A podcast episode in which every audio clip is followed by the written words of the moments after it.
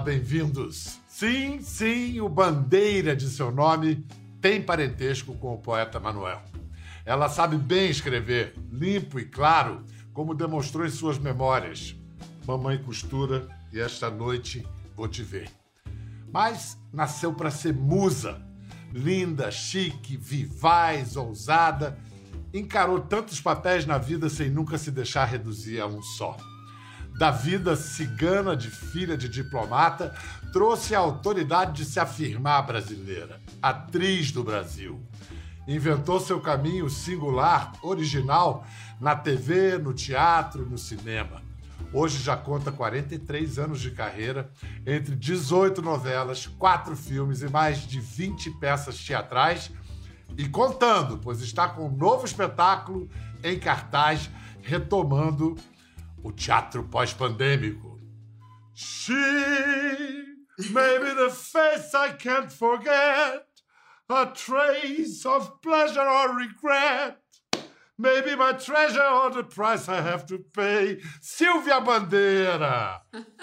Pedro Bial, que voz linda! Eu queria você continuasse a cantar esse chi. Eu não sou o Charles Aznavour, mas eu bato a minha bolinha. Tô vendo. Minha querida, explica pro público que eu não tô maluco de sair cantando chi do Charles Aznavour para você. É verdade, é verdade. Eu acho que a cultura estava tão triste nesses últimos tempos de pandemia, de coisas muito esquisitas né, no nosso país e no mundo. E aí tem uma hora que você tem que fazer e não adianta esperar. As coisas estão melhorando, temos todos os protocolos. E eu sempre tive um sonho, aliás, um sonho que tem uns quatro anos que eu acalento, acalanto, esse sonho de fazer alguma coisa ligada ao Charles Navour. E aí pegamos um autor maravilhoso chamado Saulo Cisnando, que escreveu uma historinha linda e amorosa. E as pessoas que têm nos assistido estão muito encantados, porque traz uma coisa de amor, uma coisa que recomeça o teatro presencial. É um ator que também canta lindamente em francês, né? que é o é, Maurício Badu. E aí essa historinha que em algum momento ele quer entrevistar essa atriz, que é o meu personagem, e, uh, e eu digo você está reclusa, diz ele. Eu digo, não, eu, tem momentos que a gente tem que parar, né? Aí ele diz assim, não, mas é que eu preciso muito falar com você porque eu sou filho do Charles Navour. E aí começa uma história muito louca que eu não vou contar, senão perde a graça. Pô, mas já foi um tremendo teaser, não foi spoiler, é, teaser. foi teaser. Mas, olha, eu sei que existe alguma inspiração em fatos que se passaram no Rio de Janeiro, numa festa da alta sociedade carioca. Conte-nos tudo sobre a noite em que você ficou a madrugada toda trocando confidências com Chaz Aznavour. Por isso é que deixa uma história no ar. Eu me apresento no começo como Silvia Bandeira e eu digo: o que vocês vão assistir não é verdade. Quando se fala de amor, a verdade é supervalorizada. E na realidade eu tenho fotos, muito jovem, porque teve uma festa enorme na casa de uma grande socialite da época, Beck Clabin, e ela me botou à direita do Charles Navour. Claro que a gente conversou, eu conversei perto daquele baixinho charmoso a noite inteira, empolgadíssima.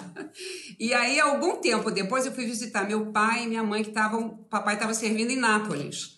Quem está no avião? Charles Navour. Aí eu fiz assim, toda metida, garota, né, jovem, disse, bonjour, Charles. Ele olhou, não, eu sou alta e ele baixinho, ele olhou assim e fez assim, bonjour. E naquele momento eu percebi que ele não tinha ideia de quem, com quem ele estava falando, que ele passou um jantar conversando comigo. E fui entender muitas décadas depois, quando alguém me diz assim, eu fui ver teu espetáculo lá em não sei aonde, você não lembra? Eu sempre digo, claro que lembro, mas eu não lembro. Você sabe disso, você sabe como é que é, né? Mas olha, é... eu acho muito significativo, bacana você recuperar esse grande chansonnier, a gente pode falar. E chansonnier, é, exatamente. É, que, que é de um romantismo arrebatado, é, é de uma grande é. esperteza, né? Porque um francês que cantava em inglês lindamente. She may be the beauty or famine or the feast, may turn each day into a heaven. She é uma música que ele fez com um jornalista sul-africano.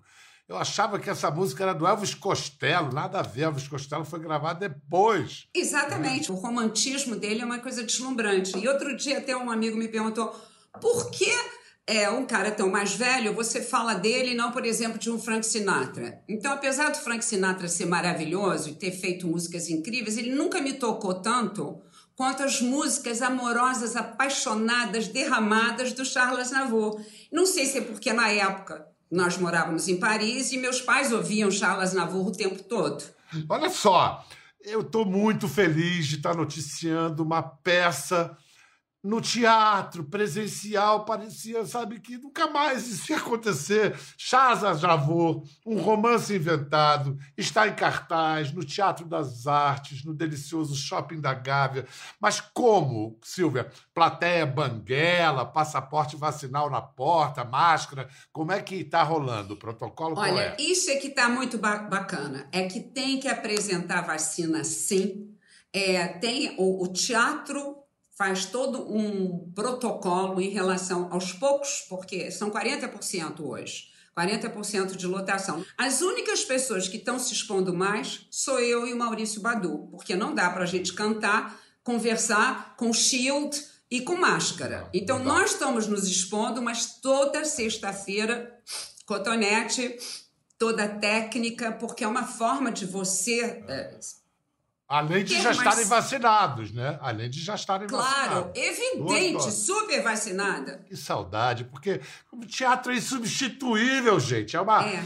é uma experiência que é só aquela noite e acabou. E, e é ao vivo. Você sabe que uma vez eu, é, a grande Bibi Ferreira, que te dirigiu, acho que umas três vezes. Três né? vezes, É.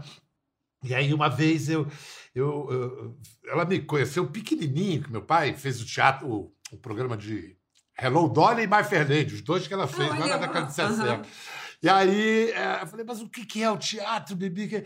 É que do teatro, Pedro, não fica nada, só fica o boca, boca, boca, boca, boca. É a coisa mais linda, é isso né? Aí, é, é fica isso. Que, o que é. se diz, ah, eu vi, não adianta, você pode filmar, não é? Não. Mas não é a mesma coisa. Não é. Eu tenho um negócio que talvez você não veja há algum tempo. Vou hum. te mostrar, tá? É o seguinte, tá. é, bem no início da carreira de atriz dela, Silvia Bandeira foi convidada para fazer um mega papel protagonista numa superprodução do cinema brasileiro. Ela chegou a fazer um teste para isso, para o filme, em 1976, e o teste foi exibido no Fantástico. Olha só a raridade que a gente Você ainda tem isso? Eu estou dizendo a Globo. Ué, que coisa. Mais triste ainda, você agora andando, cena neutra, você andando séria. Na fase de testes, Sylvia Falkenberg foi aprovada para um dos papéis, mas ela teve de viajar e não pôde participar das filmagens. acredito. Ainda era Silvia Falkenberg, né? nome, nome do primeiro marido. É, ah. Bruno Barreto, cheio de cabelo, hoje é um, é um carecão. E esse negócio aí teve que, via... teve que viajar e não, foi, não pôde fazer o papel. Que cascata foi essa aí? Ah, claro que eu, eu fiquei com medo. Não que eu não fosse corajosa, mas é, o Bruno falou que teriam cenas muito fortes. Eu não tinha feito nada como atriz, mas a vocação pintou muito cedo. Não era ah, gente, medo. Peraí!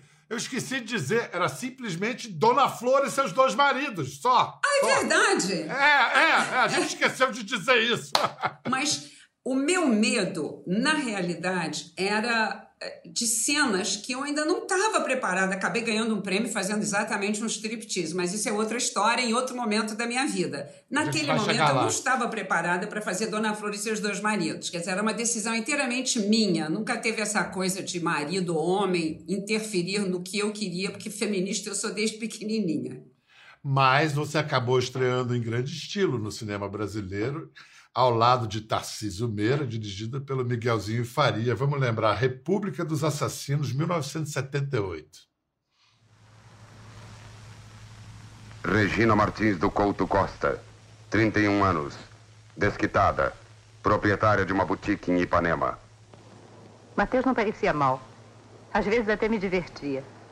Mas ele não tinha uma coisa, classe. E mais cedo ou mais tarde a gente percebia isso. A segunda vez que eu estive aqui já não foi pra distrair. Lembra o dia que a gente se conheceu? Lembra da louca? Você me humilhou, hein? Você era confiante demais, eu tinha que te dar um corte. Até perguntei pro meu pai quem era você. Ele disse que você era um delinquente. Teu pai é um adivinho. Meu pai sempre sabe das coisas. Será que ele sabe que só eu te faço posar? Duas não é minha coisas. voz. É, isso que eu ia falar. Evidentemente não é sua voz. Por que, que foi Claro. dublado? Porque o o Miguelzinho, quando eu disse que eu faria o papel, que eu sabia que eu ia fazer de qualquer jeito, ele disse: Eu não sei se você tem talento, mas a tua garra você já venceu o papel. Só que ainda era dublado, né? Você tinha que se dublar, e eu não me sinto seguro de deixar você se dublar. É, isso me aconteceu uma vez. Eu fiz uma participação também num filme do Bigode, Luiz Carlos Lacerda. assim. Ah, o bigode! É, eu fiz o Leila Diniz, aí participo e ele me dublou o cachorro. Eu, eu estranhíssimo ver aquilo. É Mas é muito. porque para um papel grande assim, a técnica de dublagem não é uma coisa simples. Uma atriz começando, o Miguelzinho tinha é. Um ponto ali. É, Silvia, você na, na sua carreira de atriz, a, a- a coisa do teatro, do- dos artistas, da- das atrizes, dos atores, tem uma coisa meio subversiva, outsider. Você sofreu per- preconceito? Bial, foi há tanto tempo atrás, foi tão no começo que eu senti isso, e eu me lembro que eu ainda até tinha uma rouquidão meio nervosa quando eu fiz aquele programa 8800 com o Paulo Gracindo. Eu só tinha que dizer uma frase, eu entrava muda e saía calada, e ele dizia assim: vai falar sua frasezinha? E eu falava com uma, uma- ba- bastante dificuldade. 500 mil cruzeiros. Então, vo- ah, verdade. Você continua ou desiste? Ah, vamos lá, né? E eu me lembro que eu tive a primeira vez a consciência de estar falando com milhões de pessoas. E isso me deixava muito nervosa, muito ansiosa. A partir do momento, eu acho que do Kikito, de melhor atriz coadjuvante, no Bar de Esperança, que foi bem no começo da minha profissão, isso parou, porque eu mostrei que eu vim para ficar. E você aponta bem o filme, o, o Bar Esperança, do Carvana, e foi meio uma oportunidade que você teve de chutar o pau da barraca, como se diz. Ó, quer saber? Aliás, a gente ouviu a voz do Paulo César Pereira na, no República dos Assassinos, aquela voz inconfundível de Paulo César Pereira. E Isso ele é o é. é, e ele era o marido do, do Bar Esperança, que fazia mil sacanagens com a personagem de, de Silvia. E ela se Da vinga. Cotinha. Da Cotinha. E ela se vinga assim, gente. Há três dias que ele não vem em casa, Ana. Eu não tenho mais marido. Fica calma. Não adianta. Eu jurei, eu vou cumprir. Ai, que isso?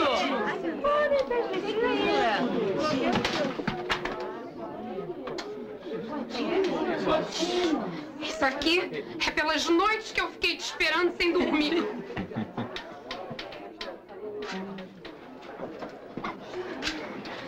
Isso aqui é pelos 10 anos de ressaca que eu vim curando.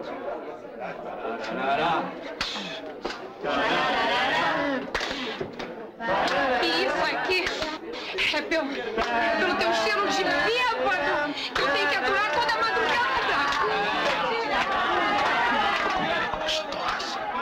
Tu me paga, filho da puta. Vamos sair um pouco daqui, meu amor? Tô sufocando no meio dessa multidão. Você não.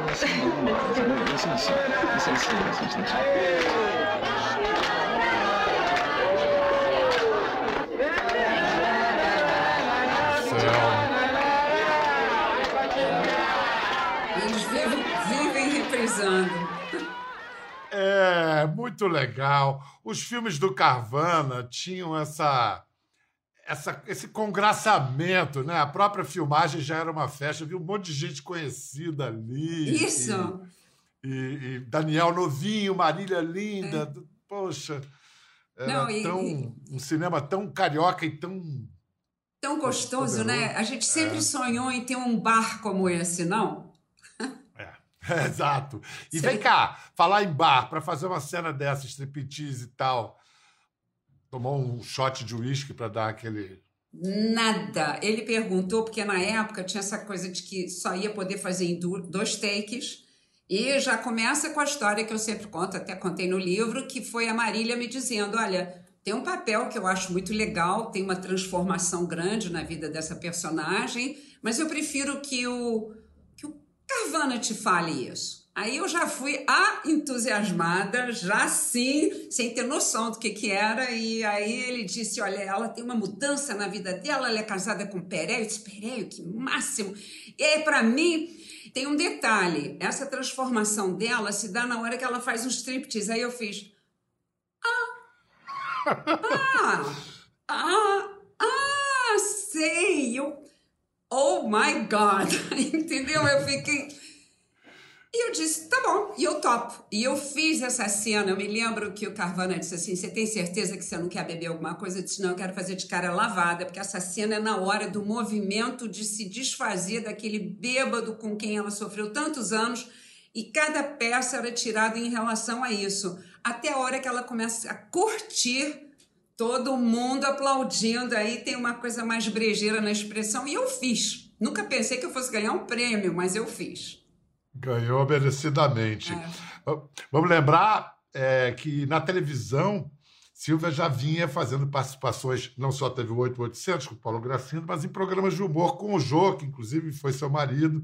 Os programas do, do, de humor é, do Jô, do Chico também, eram muito ligados ao noticiário. A cada semana vocês tinham que, em cima do lance, fazer três, É. quatro sketches. Você deve ter ganhado cancha de comédia nessa agilidade de TV, né? Faz, ensaia e grava, né? Sim, e é, e é uma coisa que eu adoro. Eu, por exemplo, a gente está fazendo uma peça que mexe mais com a parte de emoção, é, amoroso, mas tem humor. Eu acho que é importante fazer rir, né? Então, o humor sempre teve muito presente na minha vida. Você acabou de dizer tudo. Um pouquinho mais de senso de humor, pessoal passava menos ridículo, sabe? É verdade. vamos, vamos, vamos ver, rever um momento breve desse encontro de Silvia e Jô no Vivo Gordo. Claro, claro, claro. Mamed, claro. Mamed, quem é esse cara, hein, Mamed? Ô, nega, esse aqui é vizinho do lado do apartamento aí. Sabe, veio reclamar dos palavrão por causa do papagaio. Papagaio, mas que papagaio? A gente não tem papagaio, pombas. Eu sei, sim, só, mas, mas é que eu tenho. De uma- Cada vez que a senhora briga com seu marido, usa aqueles palavrões todos mais baixinho, senão o papagaio aprende. Que amor. Meu Deus. Que, que amor, né? Que humor mais é, inocente, gostoso. né? Ingênuo, né? Não existe Ingênuo. mais isso, né? É. É, verdade. Ah. E engraçado.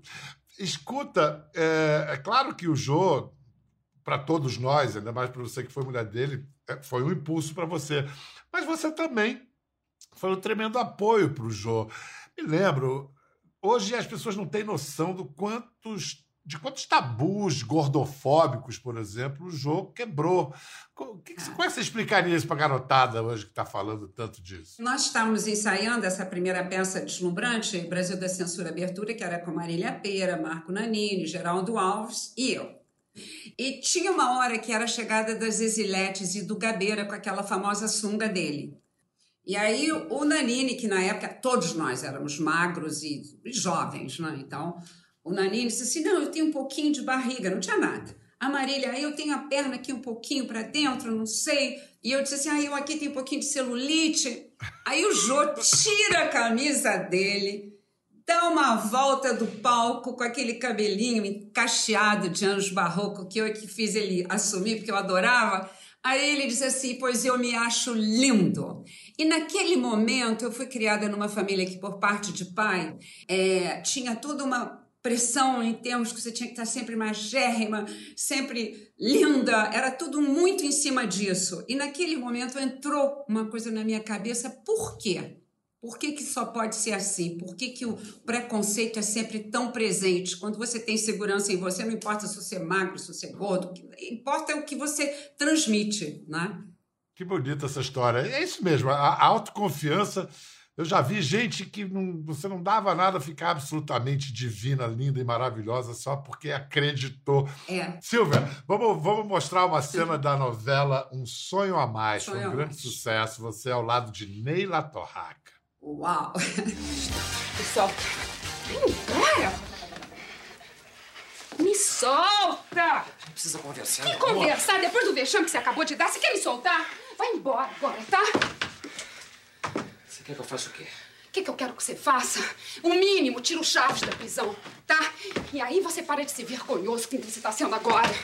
Tá? Um homem morto no teu lugar, outro preso no seu lugar e você aí vivo! Que vergonha! Quem é você pra falar de vergonha? Hã? Quem é você? Em nova lua de mel com aquele golpista salafrário. Hã? Quem é? Lua de mel? É. Quem foi que te falou isso?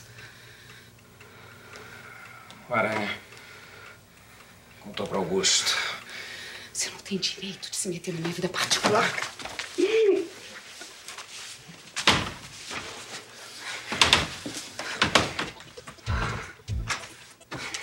Vai embora.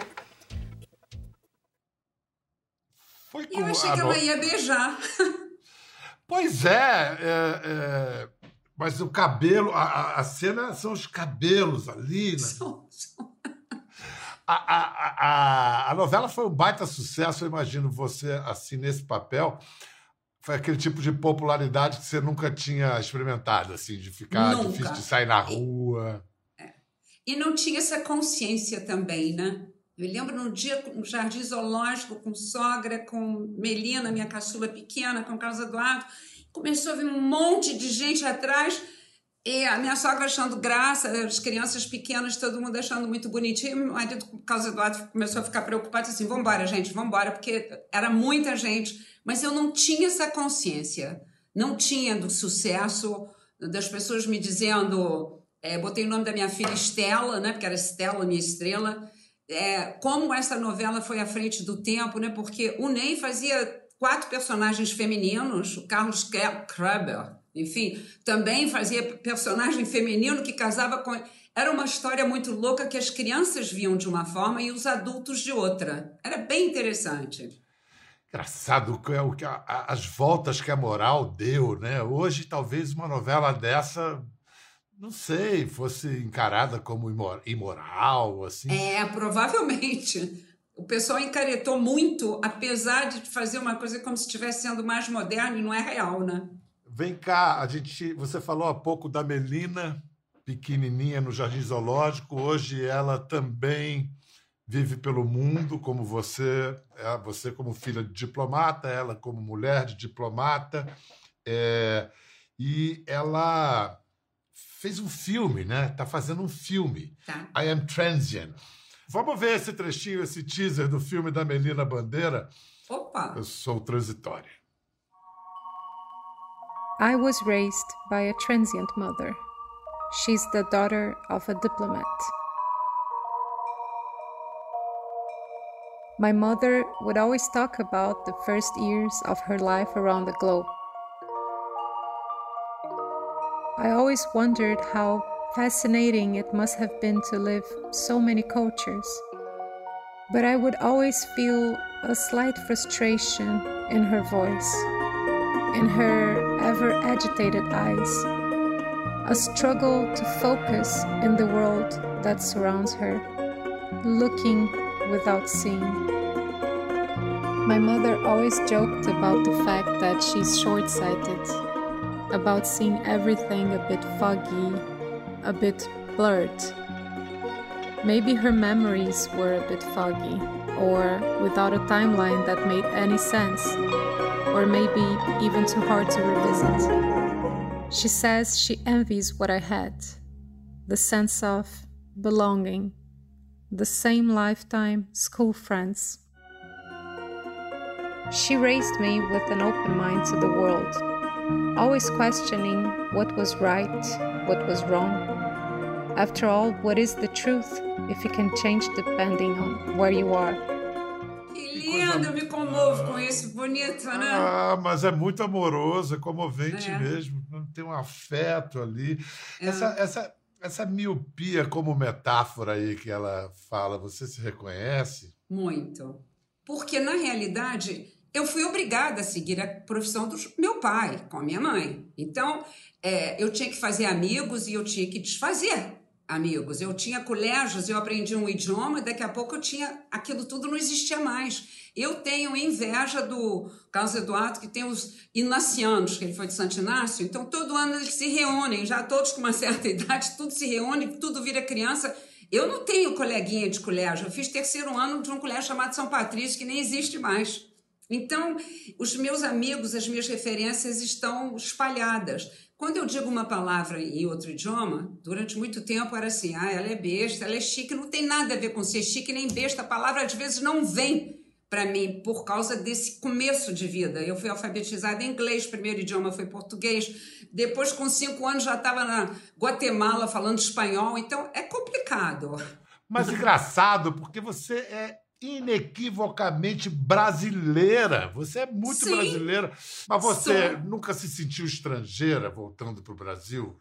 Você sempre teve essa identidade fácil, imediata com, com o Brasil? Eu acho, até por causa do meu pai. Nesse ponto, o papai fazia questão, porque tem muito filho de diplomata que fala com sotaque de francês, ou fala com sotaque de americano, e isso é um horror. Então, nós sempre falamos em português em casa. Papai, a referência era sempre Manuel Bandeira, João Cabral de Melo Neto, eram todos os poetas, e ele declamava e fazia gracinha, mas sempre em português. As nossas raízes estavam fincadas na gente nesse sentido, você está certo. Eu não fiquei uma estrangeira, eu tenho referências mas eu fiquei sempre brasileira, com muito orgulho, apesar de tudo. Benza a Deus. O Manuel Bandeira era primo do avô de sua. Como é que era Não, essa relação? O irmão do vovô, do avô do meu pai, era primo irmão do Manuel. Do Manuel Bandeira. Do Manuel Bandeira. Quer dizer, é a mesma família de Pernambuco e, enfim. E qual foi a participação de Antônio Weiss na sua chegada ao mundo? Antônio Weiss. Sabe... Não, mas eu não estou acreditando, você sabe tudo, meu Deus, que pesquisa que vocês fazem. O Antônio Weiss foi dizer para o meu pai que o papai ficou é, num bar, né? E quem ia levando as notícias uh, de que a mamãe estava quase tendo, que eu ia nascer e tudo isso em Genebra, foi o Antônio Weiss que chegou numa hora lá e disse assim: Silvia nasceu perfeita. Aí o papai deu aquele negócio de charuto para todo mundo e foi a vida inteira uma presença muito marcante na minha vida. Ele não foi meu padrinho, mas era como se fosse. Que barato. Genebra você nasceu. Nasci em Genebra. E na sua árvore genealógica, na árvore genealógica da família Bandeira, tem mais de um membro da Academia Brasileira de Letras, não tem? Tem, tem. Tem, inclusive, o, o João Cabral de Melo Neto também vem a ser o nosso primo.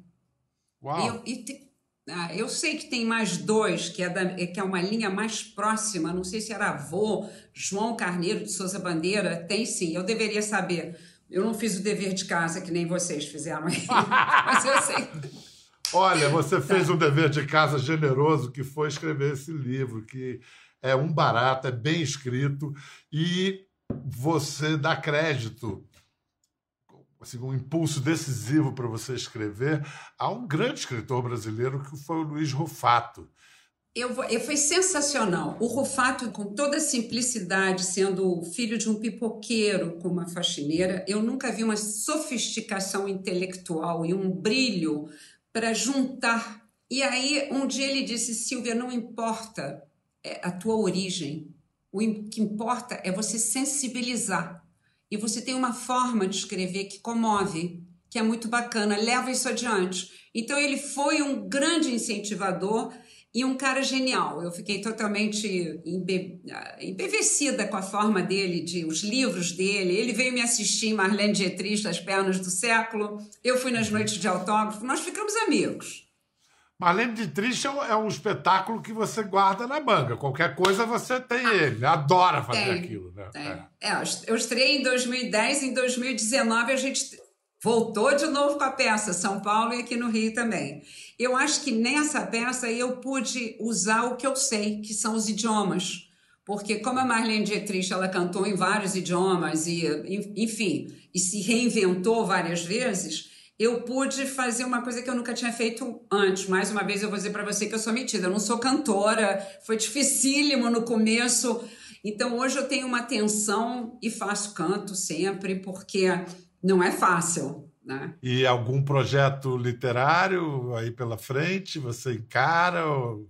Eu quero encarar, mas eu não sei como sair de mim, né? Ficar um, contar uma história que seja, já que eu durante tanto tempo eu tive o sonho de lançar um livro e lancei um livro. Agora eu não queria ficar nessa coisa autobiográfica ou autorreferente. Eu queria poder contar uma história de observação, mas não sei ainda o que.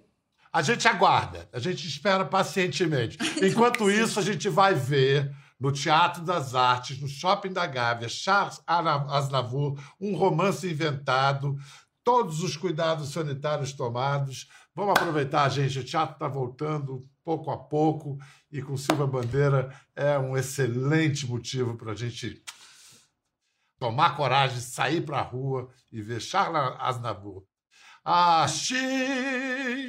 Maybe Obrigado. beauty. Obrigada, você. Eu queria te ouvir mais. Você tem uma voz linda, Bial. Ah, ó, me aguarda. Eu vou, eu vou ver o Tá espetáculo e eu, eu canto um pouquinho também. Muito obrigado, bom. Silva. Foi uma grande Obrigada a alegria. você. Super prazer. Também, adorei. Pra você em Beijo. casa, tudo de bom. Não deixe de ver, hein? Quer ver mais? Entre no Globoplay. Até a próxima.